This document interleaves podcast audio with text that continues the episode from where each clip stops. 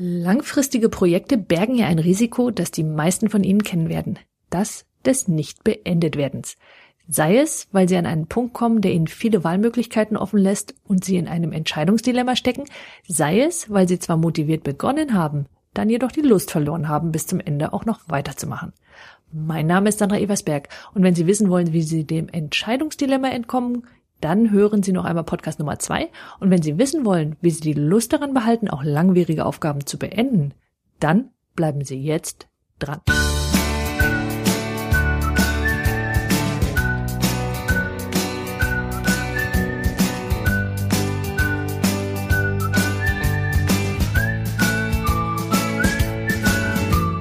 Wenn wir ein Projekt beginnen, und damit meine ich nicht unbedingt berufliche Projekte, denn das gleiche Thema kann ja auch dann auftreten, wenn Sie sich vorgenommen haben, zum Beispiel Ihr Haus zu streichen oder Ihren Keller aufzuräumen.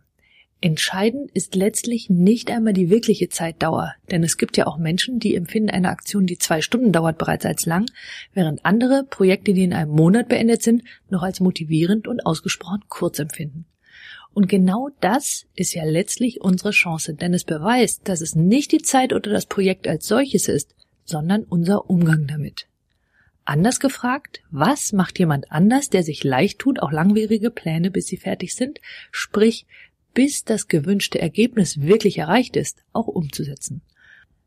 Und dann gibt's ja auch noch das Phänomen, dass es Tage gibt, an denen das Dranbleiben viel einfacher ist, als an anderen Tagen und die Frage danach, ob man das nicht irgendwie steuern kann.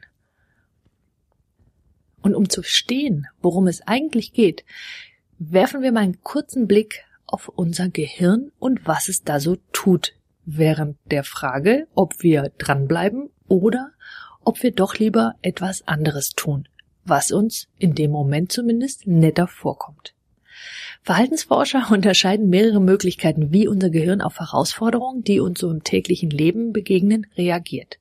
Und da gibt es, wie Sie sicher wissen, die Flucht- und Kampfreaktion unseres Körpers, die immer dann ganz wunderbare Dienste leistet, wenn Sie sich einer echten Gefahr gegenüber sehen und schnell entscheiden müssen, ob Sie kämpfen oder ob Sie besser doch den Schritt zurück auf den Bürgersteig tun, weil ein Auto naht, während Sie gerade die Straße überqueren wollen. Und diese Reaktion kann sich nicht mehr unterscheiden von einer anderen, von einem anderen Verhaltensrepertoire, was Sie immer dann aufrufen, wenn Sie sich entscheiden müssen zwischen dem guten Buch, auf das Sie sich schon seit Tagen freuen und das schon griffbereit neben Ihrem Lesesessel auf Sie wartet, oder dem Stück Erdbeerkuchen, das Sie vielleicht lieben, und dem, sagen wir, Kleiderschrank, den Sie sich vorgenommen haben aufzuräumen, oder der Steuererklärung, bei der die Fristverlängerung für die Abgabe nun endgültig abläuft.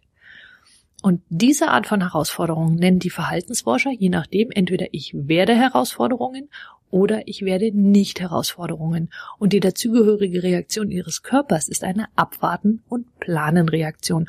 Und uns geht's gerade um die Ich werde Herausforderung, also um die Frage, wie schaffen Sie es, die Dinge zu beenden, also die Dinge zu tun, ich werde, die Sie vielleicht nicht so gerne tun.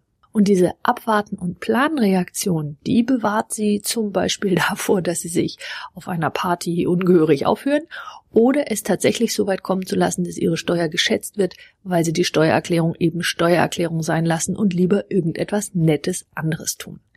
So, und was Sie benötigen, um diese Dinge zu erledigen, also die Abwarten-Planen-Reaktion tatsächlich so auszuführen, sprich erstmal abzuwarten und nachzudenken und dann zu planen, was Sie als nächstes tun, oder eben Angefangenes zu beenden, weil darum geht's uns ja gerade, das nennen die Forscher Willensstärke.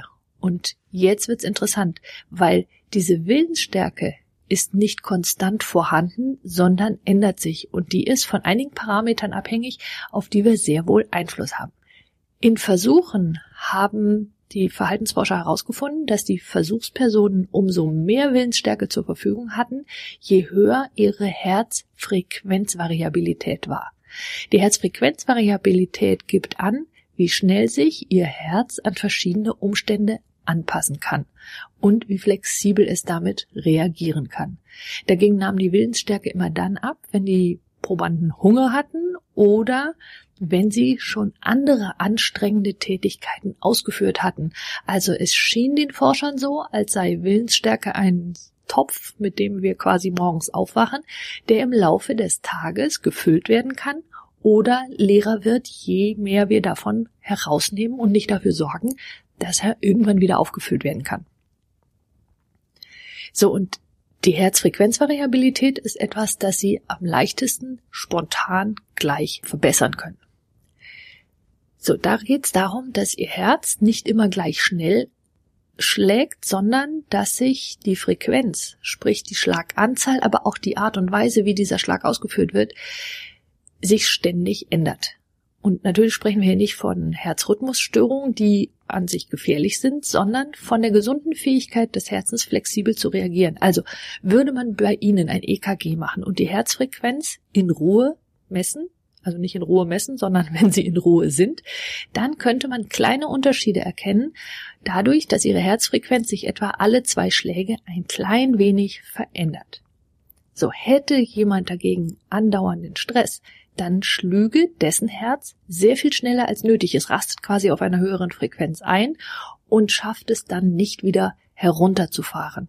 Und dann nimmt gleichzeitig auch die Herzfrequenzvariabilität ab und damit dessen Durchhaltevermögen.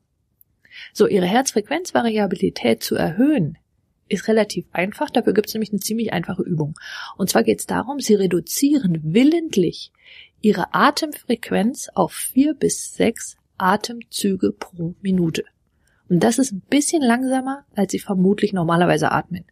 Das heißt, Sie würden eine Uhr nehmen und wenn Sie gesund sind, schaffen Sie das mit ein bisschen Übung ganz leicht.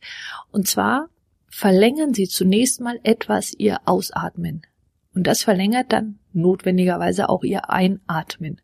Und das tun Sie für zwei Minuten am Tag und schon haben Sie Ihre Herzfrequenzvariabilität gesteigert. Natürlich ist es zudem hilfreich, sich gesund zu ernähren, Sport zu treiben und vor allem die Themen, die sie lösen sollten, auch wirklich zu lösen. So, und wenn Ihr Herz flexibler reagieren kann, dann erhöht sich ganz automatisch auch Ihre Willensstärke. So, und wenn wir jetzt zurückgehen zur Abwarten- und Planreaktion, dann beschreibt die ja letztendlich nichts anderes als einen inneren Konflikt, nämlich den Konflikt zwischen einer sofortigen Belohnung, die Sie erhalten hätten, wenn Sie das Stück Sahnetorte gegessen hätten oder nichts getan hätten im Sinne von irgendwo, meine Tochter würde sagen, gechillt hätten oder irgendetwas Erfreuliches getan hätten, statt das, was sie sich vorgenommen hatten, nun tatsächlich zu erledigen. Und was Sie dafür wissen müssen, ist das Gefühl, wenn Sie sich entschieden haben, zuerst die nötige Aufgabe zu erledigen, die fühlt sich normalerweise nicht so instinktiv an wie die andere Sache. Und das hängt damit zusammen, dass unser Gehirn auf sofortige Belohnung ganz besonders anspringt.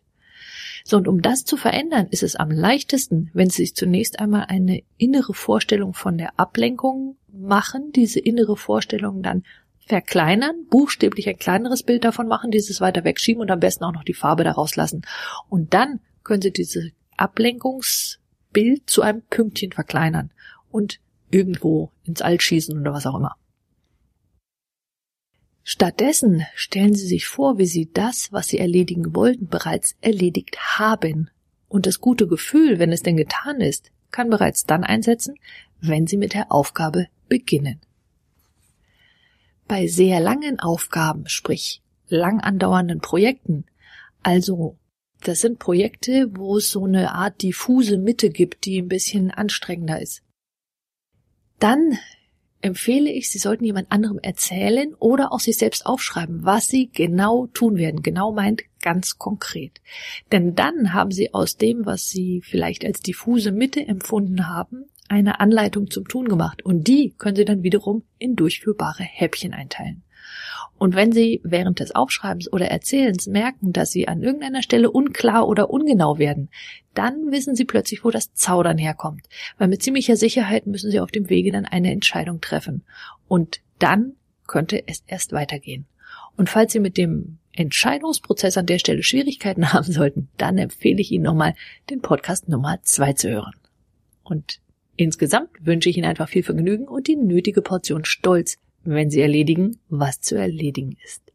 Und wenn Sie diesen Podcast interessant fanden, dann empfehlen Sie noch bitte weiter. Das geht ganz einfach auf www.sandra-eversberg.de, zum Beispiel per E-Mail über den Link, der mit Weiterempfehlung markiert ist oder per Twitter. Schenken Sie mein Facebook-Like und ein Google. Und wenn Sie ihn über iTunes hören und meinen Podcast mögen, dann bewerten Sie ihn noch bitte. Denn das ist überaus hilfreich für andere, denn nur dann können ihn diese anderen auch finden. Und die Welt braucht einfach mehr Menschen wie Sie, die ihre Talente nutzen. Und falls Sie mein Newsletter noch nicht abonniert haben sollten, dann holen Sie das schnell nach auf www.sandra-eversberg.de und Sie erhalten alle Beiträge ganz automatisch und kostenfrei in Ihr E-Mail-Postfach und noch dazu all die Specials, die ich nur per E-Mail versende. Nutzen Sie Ihre Talente, die Welt